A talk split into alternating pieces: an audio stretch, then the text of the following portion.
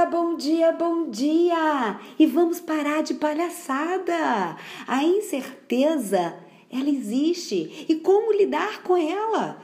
A incerteza nos pertence e eu convido você a movimentar-se, a deixar fluir. Lidar com as incertezas e não saber o que fazer é que muitas vezes nos provoca a fluir.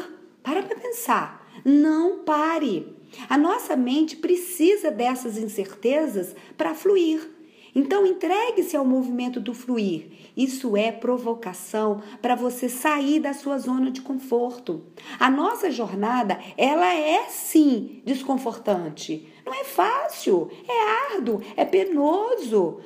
O que vamos conquistar é que vai ser a glória, é o que vai ser o confortável, mas o caminho é árduo e incerto sim. Aceita que vai doer menos.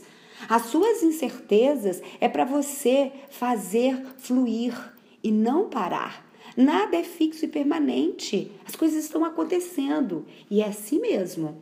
A sua jornada pode estar desconfortante, mas é assim que as coisas acontecem.